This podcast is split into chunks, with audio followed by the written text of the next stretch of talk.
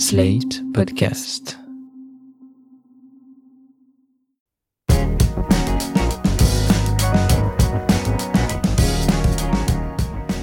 Bonjour, vous écoutez Mon Europe à moi, le podcast adapté de notre série d'articles sur l'Europe. Ici, nous donnons la parole aux citoyens et citoyennes européens pour tenter de comprendre leurs attentes et leurs demandes. Pour ce nouvel épisode, nous sommes avec Neil Makarov. Bonjour. Bonjour.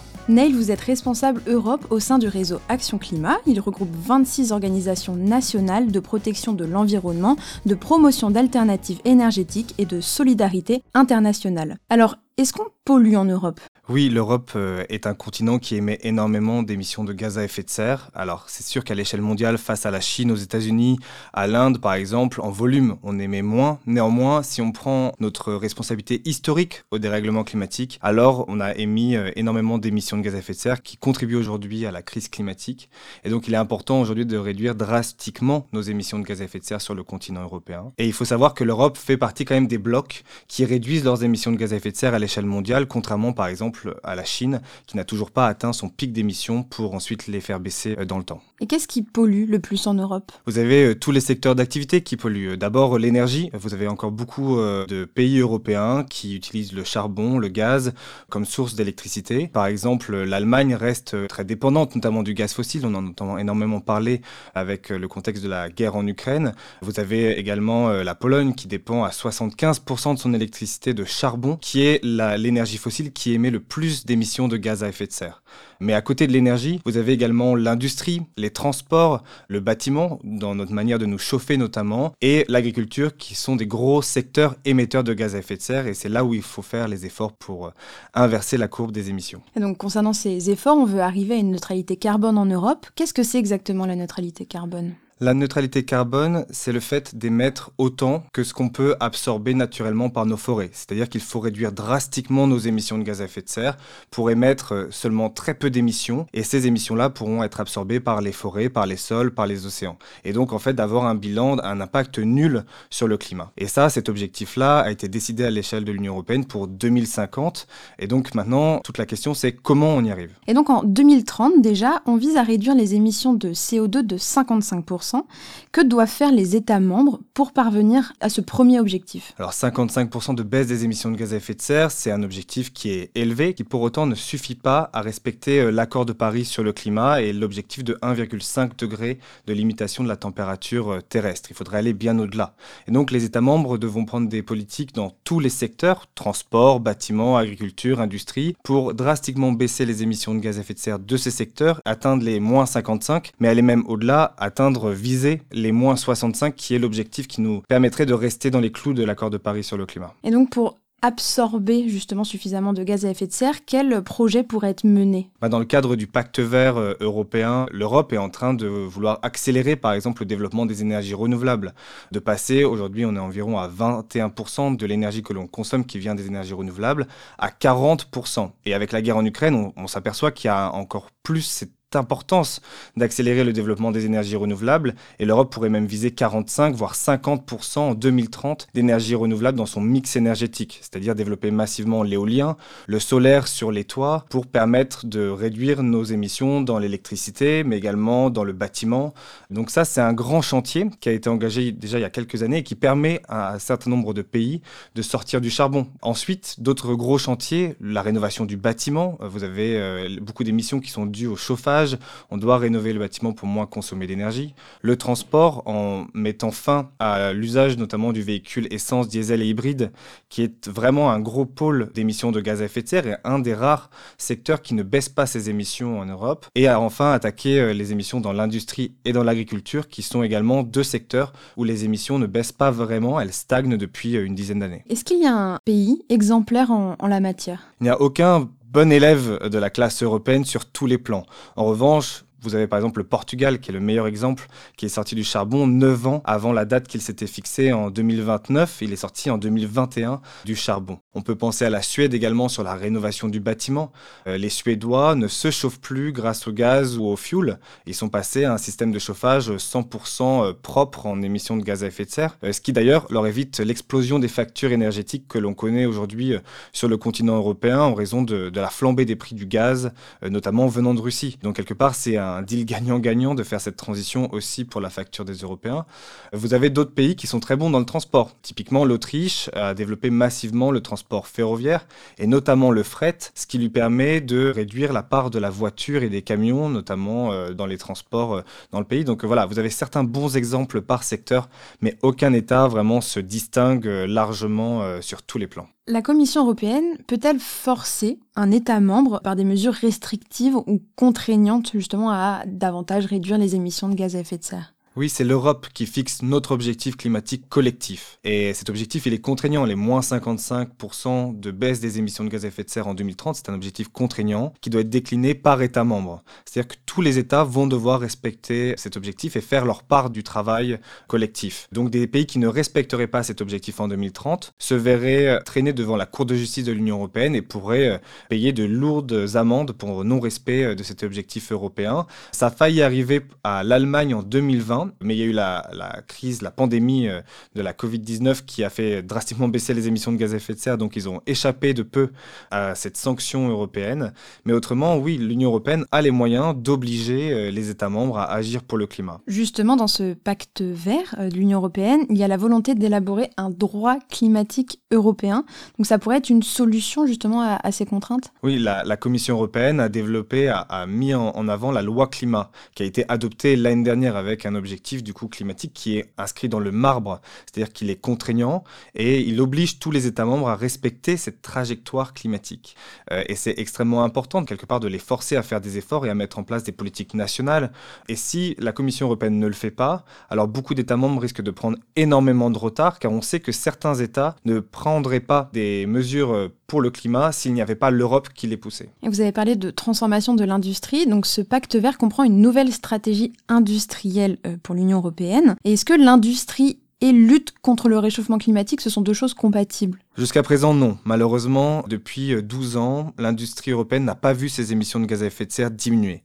La cause de cela est tout à fait simple, c'est-à-dire que les industriels européens sont aujourd'hui sur ce qu'on appelle un marché carbone européen. C'est-à-dire que normalement, ils sont censés payer le prix de leurs émissions et d'appliquer le principe de pollueur-payeur. À chaque fois qu'ils émettent une tonne de CO2, ils doivent la payer en contrepartie et donc euh, financer quelque part des mesures de, baisse des émissions. Or, depuis 2012, euh, 94% des émissions de gaz à effet de serre de l'industrie sont couvertes par ce qu'on appelle des permis à polluer gratuits. C'est-à-dire que nos États, la France, l'Allemagne, etc., donnent aux industriels du ciment, de l'acier, des permis à polluer gratuits, ce qui en fait ne les incite pas à faire les efforts de baisse des émissions de gaz à effet de serre. Et donc depuis 10 ans, l'industrie européenne, c'est quelque part le passager clandestin euh, sur la question du climat. Ils n'ont pas baissé leurs émissions de gaz à effet de serre, ils utilisent toujours du charbon ou du gaz pour développer de l'acier. Et en fait, on est dans une impasse. C'est pour ça qu'il faut vraiment à un moment donné, mettre fin à ces permis à polluer gratuits à l'échelle européenne parce que quelque part, c'est euh, un deal perdant-perdant euh, pour, euh, d'une part, les contribuables qui finalement financent les permis à polluer gratuits, et d'autre part pour le climat, parce que l'industrie ne fait pas son effort dans la lutte contre les dérèglements climatiques. Et ces permis à polluer gratuits qui existent pour protéger les entreprises européennes de la concurrence non soumise à des taxes sur le CO2, ne sont-ils pas voués à disparaître? Normalement, ils devraient disparaître, parce que dans le pacte vert, il y a notamment la création d'une taxe carbone aux frontières, donc qui mettra le même prix du CO2 qui est soumis aux industriels européens aux importations, donc aux industriels chinois, russes, euh, etc. Pourtant, l'industrie européenne, elle fait un très fort lobby pour maintenir ces permis à polluer, qui couvrent euh, aujourd'hui 94% euh, de leurs émissions de gaz à effet de serre, et donc ils veulent garder la gratuité de leurs émissions. Ils ne veulent pas payer le prix de leurs émissions sur le marché carbone européen. Et comment se justifie ce lobbying? Tout simplement, c'est que euh, les industriels européens ne veulent pas faire euh, les investissements dans la transition écologique. Et donc ils préfèrent avoir une taxe carbone aux frontières qui les protège, plus euh, des permis à polluer gratuits sur le marché européen, donc une double protection quelque part, sans faire aucun effort pour réduire leurs émissions de gaz à effet de serre. Qu'est-ce qu'on entend par industrie? Qu'est-ce que comprend l'industrie en Europe? Ici, ce sont les industries lourdes, c'est-à-dire par exemple l'acier, le ciment, les produits chimiques, l'industrie des engrais. C'est des industries lourdes qui sont très intensives en énergie, qui demande énormément de gaz, de pétrole, euh, de charbon pour fonctionner. On sait qu'on peut amener ces industriels vers des procédés innovants, des procédés par exemple à base d'hydrogène issu des énergies renouvelables. Euh, la Suède est en train de prouver qu'on peut fabriquer une tonne d'acier grâce à, des procédés 100% énergie renouvelable. Ça demande énormément d'investissement, évidemment, mais c'est un pas qu'on doit absolument faire si on veut réduire les émissions de gaz à effet de serre du secteur. Justement, en parlant d'investissement, la BEI, la Banque européenne d'investissement, qui veut un peu devenir la banque du, du climat, a fait trois annonces qui vont dans le sens de l'environnement. Donc elle ne finance par exemple plus les entreprises dans le pétrole ou le charbon, ni celles aux émissions de gaz à effet de serre qui sont élevées.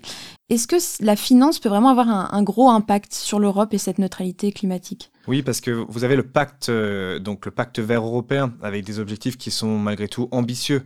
Et pour les atteindre, il va falloir investir massivement dans tous les secteurs. Euh, la BEI est un acteur clé euh, c'est la banque qui se veut la banque du climat, même si elle ne l'est pas encore. Euh, elle investit encore dans des projets néfastes pour l'environnement.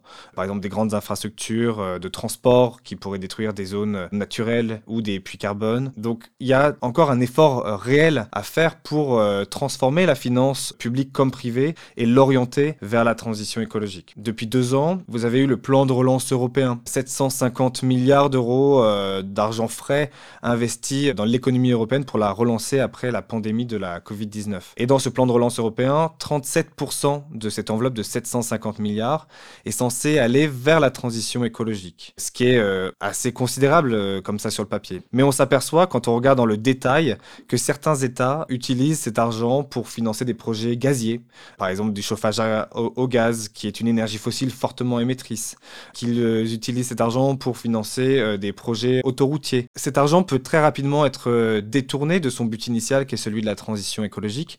Et donc on voit qu'il y a encore énormément de pas à faire pour euh, réorienter les flux financiers vers nos objectifs climatiques. Selon le Haut Conseil d'État pour le climat, la France n'est pas en mesure de tenir son ambition de baisse de 40% de ses émissions de CO2 d'ici à 2030. Qu'est-ce qui doit changer dans les mois et années à venir en France, par exemple, selon vous? Les trois secteurs les plus émetteurs en France, il euh, n'y a pas de secret, c'est le secteur du transport qui est véritablement un nœud qui pose un vrai problème, notamment avec la domination du véhicule individuel. Euh, donc à un moment donné, il faut pouvoir changer l'industrie automobile, la faire bifurquer vers des véhicules à faible émission, électriques de préférence et le plus rapidement possible, permettre l'essor des transports publics et notamment du rail. Euh, on manque cruellement d'investissement dans l'infrastructure ferroviaire dans notre pays et c'est pour ça que d'ailleurs on est très en retard par rapport à d'autres pays européens sur le fret ferroviaire. Et après, dans d'autres secteurs, vous avez par exemple la rénovation du bâtiment. La France est un des pays euh, avec le plus haut niveau de précarité énergétique. Il y a 12 millions de Français qui ont du mal à se chauffer et à payer leurs factures euh, l'hiver. Et il faudrait mener des grands plans pour rénover de manière performante leur logement, pour leur faire baisser leur consommation et à la fois baisser les émissions de gaz à effet de serre.